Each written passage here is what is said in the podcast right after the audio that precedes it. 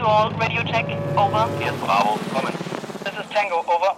Funkkreis, Podcast der Bundeswehr. Herzlich willkommen bei unserem Podcast. Hier ist Barbara Gantenbein aus der Redaktion der Bundeswehr in Berlin. Und heute geht es um den UNIFIL-Einsatz im Libanon. Das ist eine UN-Mission, die als einzige UN-Mission einen Marineanteil hat, nämlich die Maritime Task Force, kurz MTF. Und seit Januar diesen Jahres wird die MTF von einem Deutschen geführt, dem Flottillenadmiral Axel Schulz. Mit ihm spreche ich jetzt per Telefon im Unifil-Hauptquartier in Nakura im Libanon. Guten Tag, Herr Admiral. Einen wunderschönen guten Tag. Äh, beste Grüße aus dem Libanon, hier aus Nakura äh, nach Deutschland. Herr Admiral, danke, dass Sie die Zeit haben für uns. Sie haben ja am 15. Januar das Kommando übernommen, nachdem die Mission elf Jahre lang von Brasilien geführt wurde. Wie lief denn die Übergabe und gibt es da große Unterschiede in der Führung? Also ich muss feststellen, dass sich äh, zunächst einmal Marinesoldaten grundsätzlich weltweit äh, sehr gut miteinander verstehen. Da habe ich immer das Gefühl, dass das blaue Tuch irgendwie ähm, verbindet. Ähm, wir haben da auch immer einen gemeinsamen Wortschatz und zum Teil auch bereits gemeinsame Erlebnisse auf See gehabt. Ähm, ich habe festgestellt, dass auch weltweit die Marinen irgendwie gleich funktionieren. Insbesondere habe ich das gesehen auf meinen Besuchen bei den Einheiten ähm, in meinem Verband, der ja sehr international besetzt ist. Ich selbst hatte mit meinem brasilianischen Vorgänger bereits äh, weit vor der Übernahme ähm, Kontakt aufgenommen und auch da äh, das blaue Tuch verbindet. Wir haben uns ohne Probleme insofern wirklich gut verstanden und das gilt im Übrigen auch ähm, für die Mitglieder meines Stabes, als sie hier in Nakura im Libanon auf ihre brasilianischen Vorgänger getroffen sind. Das ist bestimmt eine extrem spannende Aufgabe. Was bedeutet es denn jetzt für Deutschland, also für uns auch hier, dass ein deutscher Kommandeur jetzt diesen UN-Einsatz führt? Deutschland und der Libanon unterhalten seit langem freundschaftliche Beziehungen und stehen auch in einem engen Austausch. Das erlebe ich auch immer wieder hier, wenn wir mit den Libanesen sozusagen zusammentreffen. Deutschland genießt da wirklich eine sehr, sehr hohe Wertschätzung. Ähm, darüber hinaus, Deutschland engagiert sich in den Vereinten Nationen für die Sicherung von Frieden und Stabilität. Das spiegelt sich natürlich auch in der deutschen Außenpolitik, speziell hier im Nahen Osten wieder. Ich persönlich ähm, finde es auch einen sehr starken Vertrauensbeweis, dass die Vereinten Nationen an Deutschland herangetreten sind, um erneut das Kommando über die Maritime Task Force zu übernehmen. Ähm, Deutschland führte ja zuletzt in den Jahren von 2006 bis 2009 die Maritime Task Force. Eins möchte ich aber trotzdem noch eben ganz kurz ergänzen. Ähm, die deutsche Marine engagiert sich ja seit Beginn der Maritime Task Force im Jahr 2006 durchgehend mit Schiffen an dieser Task Force. Und diese Tatsache, auch das stelle ich immer wieder fest, wird international sehr wohl wahrgenommen und auch entsprechend honoriert. Ähm, Sie haben es ja schon angedeutet, die Maritime Task Force ist was ganz Besonderes. Können Sie das unseren Zuhörerinnen und Zuhörern bitte auch noch mal erklären, was das Besondere daran ist? Ja, das mache ich sogar sehr gerne als äh, entsprechender Kommandeur. Ich will aber ganz kurz eben auf die UNIFIL-Mission an sich eingehen, denn die ist schon sehr besonders, äh, denn die äh, setzt sich bereits seit 1978 für den Frieden in der Region hier ein und ähm, die UNIFIL-Mission an sich ist eine der ältesten UN-Missionen.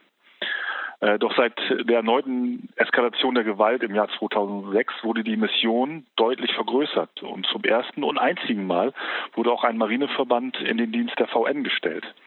Ähm, Im Moment sind ca. 10.500 Soldatinnen und Soldaten aus 45 Nationen sozusagen, äh, die sich hier engagieren. Ich selbst führe einen Verband von knapp 700 Soldatinnen und Soldaten ähm, aus fünf verschiedenen Nationen. Das ist wirklich eine ganz besondere und ganz besonders spannende Mission. Ähm, was genau sind denn innerhalb dieser Mission die Aufgaben der MTF?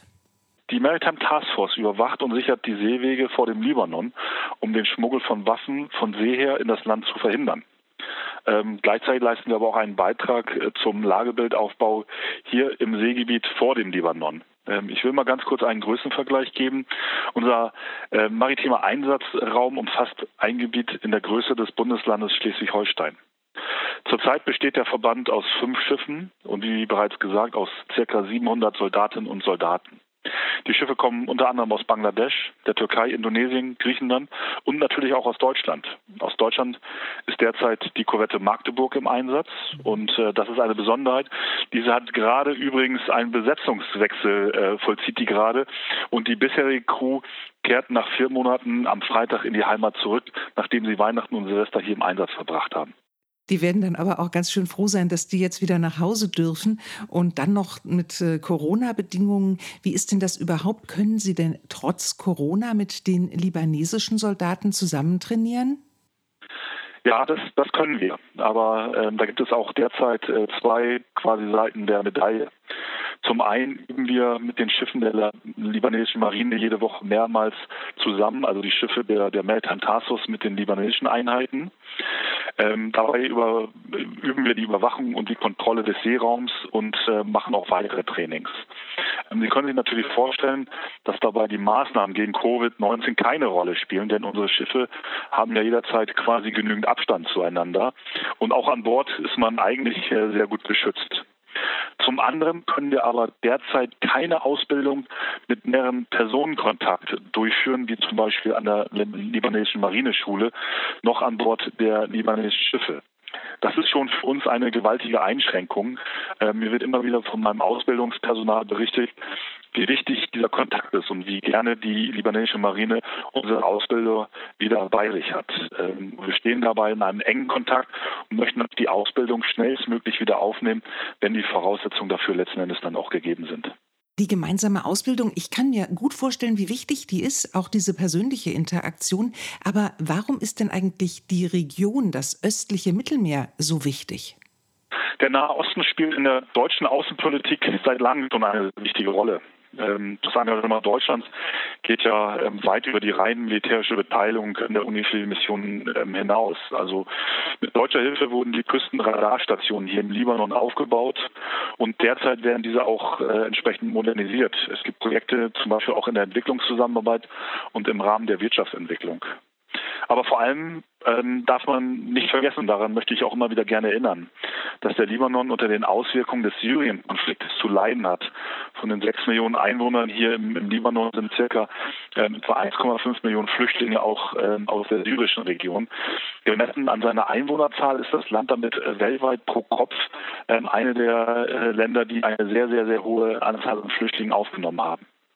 Mhm. Und äh, es kommt ja noch dazu, dass man aktuell eine Krisenmeldung nach der nächsten hört. Die schlimmste Wirtschaftskrise seit Jahrzehnten, Probleme bei der Lebensmittelversorgung, Zusammenstöße bei Demonstrationen. Wie erleben Sie denn derzeit die Situation im Libanon? Ähm, auch wenn wir hier von der Bewegungsfreiheit ein bisschen eingeschränkt sind, habe ich doch ähm, entsprechend Kontakt zu, zu meinen libanesischen ähm, Amtskollegen sozusagen. Ähm, aufgrund der dramatischen Covid-Lage hier im Libanon herrscht hier derzeit äh, ein sehr strenger Lockdown inklusive Ausgangssperre. Ähm, deshalb, auch um uns selbst zu schützen, äh, ist derzeit grundsätzlich äh, kein Ausgang an Land möglich. Ähm, gleichwohl habe ich immer wieder ab und an unter entsprechenden Sicherheits- und äh, Hygieneschutzmaßnahmen Kontakt zu meinen Amtskollegen. Ähm, daher kennen wir im Grunde genommen die Situation praktisch nur aus den täglichen Berichten und können uns nur so ein Bild derzeit davon machen. Ja, klar, das ist absolut nachvollziehbar. Aber ähm, kommen Sie denn trotzdem ab und zu mal nach Beirut? Konnten Sie sehen, wie die Folgen der schrecklichen Explosion vom vergangenen Jahr, vom August, äh, sich da auswirken? Da sind ja damals Hunderte von Menschen gestorben und große Teile der Stadt sind zerstört worden. Haben Sie sehen können, wie das jetzt im Moment so aussieht? Ähm, ja, ähm, ich äh, war im Rahmen meiner ähm, Amtsübernahme auch kurz in Beirut und habe da quasi meinen quasi Amtskollegen sozusagen ge getroffen. Ähm, und da haben wir auch äh, das, äh, das Hauptquartier der libanesischen Marine besucht ähm, und das im, im Beiruter Hafen ist. Und äh, selbst Beirut, gerade die Gegend um den Hafen herum, ähm, da ist die Zerstörungskraft dieser Explosion wirklich ähm, unvorstellbar und, und das ganze Ausmaß kann man am Boden stehend äh, wirklich nur erahnen. Ähm, als wir den Durchgang, Rundgang im Beiruter Hafen gemacht haben, haben wir aber auch festgestellt, ähm, dass die Aufräumarbeiten noch lange nicht abgeschlossen sind. Aber auch in, in Kontakt mit meinem Amtskollegen habe ich festgestellt, dass die Libanesen ein wirklich starkes Volk sind und ähm, auch sicher diese Herausforderung und diese Krise meistern werden. Dann wünschen wir alles Gute in den Libanon. Vielen Dank, Herr Admiral, für dieses Interview und für Ihre Zeit. Ja, sehr gerne, ähm, liebe Frau Gandenbein. Äh, insofern nochmal äh, herzliche Grüße nach Deutschland, hier aus dem Südlibanon, aus Nakura. Alles Gute. Ganz herzlichen Dank, Herr Admiral. Neben den ganzen politischen Aspekten gibt es im Kontingent natürlich auch noch das ganz alltägliche Arbeiten. Darüber spreche ich jetzt mit einem der Personenschützer des Admirals und zwar mit Oberfeldwebel Fried. Hallo nach Nakura. Hallo, ich grüße Sie. Wie geht's Ihnen denn gerade in Nakura? Ja, mir geht's sehr gut. Es regnet jetzt gerade ein bisschen. Davor war das Wetter sehr schön. Ähm, ja, wir haben hier eine äh, gelebte Kameradschaft, das Zusammenleben äh, gestaltet sich harmonisch. Ähm, das Camp ist direkt am Meer, uns trennt quasi nur, nur ein Zaun zum Meer. Aber ansonsten sehr mildes Klima jetzt im Vergleich zu, zu Deutschland. Ne? Also das ist schon in Ordnung. Klingt gut. Wie sind Sie denn untergebracht?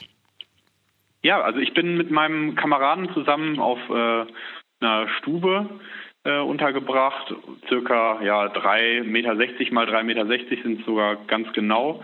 Ähm, ja, und wir sind da in so, einem, so, so einer Baracke, sage ich jetzt mal. Mhm. Nicht in einem Container, wie man das vielleicht aus anderen Einsätzen kennt. Verstehe. Und ähm, können Sie Sport machen? Also äh, Sie sind ja Personenschützer und für Sie ist ja Fitness quasi das A und O. Können Sie denn Sport machen bei Ihnen im Camp? Ähm, natürlich geht das aufgrund der Corona-Lage nicht so. Das äh, Gym, was es hier im Lager gibt, ist gesperrt.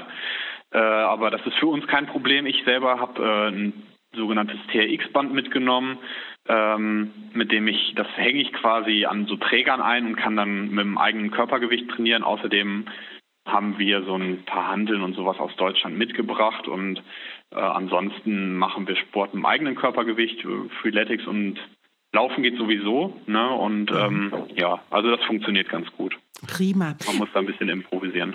Ja, ja klar. Aber immerhin geht ein bisschen was. Dürfen Sie denn auch mal raus? Ähm, ja, also wir, wenn wir Aufträge äh, mit dem Admiral haben, dann fahren wir raus. Es ist jetzt aber nicht möglich, äh, um irgendwelche Besichtigungen oder sowas durchzuführen, das Lager zu verlassen aufgrund der Corona-Situation im Libanon. Das ist äh, deutlich äh, verschärfter nochmal als in, in, in Deutschland, was die Fallzahlen anbelangt. Ja, und dementsprechend ist das nicht möglich. Verstehe. Ähm, erzählen Sie mir doch bitte so ein bisschen, was genau Ihre Aufgabe als Personenschützer ist.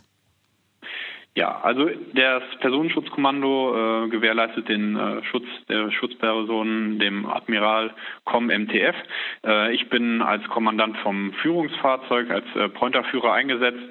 Ähm, ich bin in der Vorbereitungsphase zuständig äh, für die Streckenplanung. Ich entscheide, wo wir langfahren mit Rücksprache von meinem Kommandoführer und dem taktischen Führer, dem Stellkommandoführer.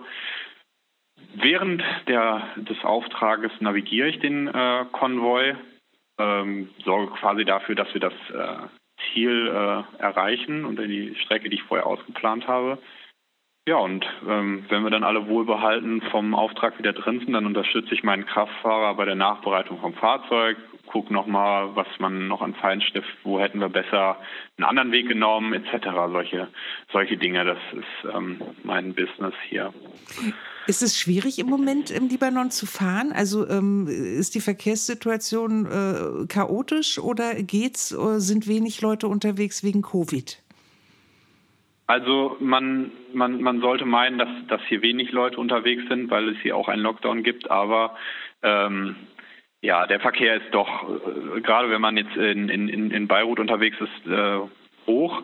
Und ähm, ja, das ist halt, äh, wir fahren hier nicht in Deutschland, ne? die äh, Verkehrsregeln äh, äh, sind hier ein bisschen anders. Die, die Leute fahren hier äh, ein bisschen chaotischer, aber gar kein Problem. Wie sieht Ihr Alltag aus, wenn Sie gerade nicht den Admiral irgendwohin begleiten? Ja, natürlich machen wir Sport, viel Sport, äh, Aus- und Weiterbildung. Ähm, ich bin bei uns im Team der äh, Ersthelfer Bravo, quasi für die äh, Sanitätsversorgung äh, im Team zuständig. Äh, wir führen hier mit der mit der Ärztin äh, machen wir SAN-Ausbildung, die beübt uns. Ähm, dann aber natürlich auch ähm, Waffentraining, Waffenausbildung, Taktikausbildung und dann sind wir natürlich auch eine ganze Weile mit der Instandhaltung von unseren Waffen, Fahrzeugen und anderem Material beschäftigt. Ne? Also Arbeit ist immer da. Kann ich mir gut vorstellen. Ähm, wie lange bleiben Sie denn noch im Einsatz? Und äh, wenn Sie dann nach Hause dürfen, worauf freuen Sie sich am meisten? Ich bin jetzt nur noch ein paar Wochen hier. Mein Einsatz neigt sich dem Ende. Ähm, ja, ich freue mich natürlich auf meine Freundin, meine Freunde, Familie, meinen Mitbewohner und natürlich auf mein Motorrad und mein Rennrad. Ich hoffe, wenn ich wiederkomme, ist das Wetter so, dass ich da äh, ein bisschen fahren kann mit beiden und ja, einfach mal wieder dann in Deutschland sein. Das und ein bisschen freut mich. Freiheit haben, also in Bewegungsfreiheit genau. meine ich ja genau. Ja, super. Im, Im, eigenen Bett schlafen. Das kann ich mir gut vorstellen. Ja, ganz herzlichen Dank und kommen Sie gut wieder nach Hause. Gar kein Problem. Danke. Das war unser Blick in den Einsatz heute in den Libanon. Den nächsten Podcast gibt es wie gewohnt am kommenden Donnerstag auf allen bekannten Kanälen. Ich wünsche Ihnen eine schöne Woche und melde mich ab aus dem Funkkreis. Tschüss.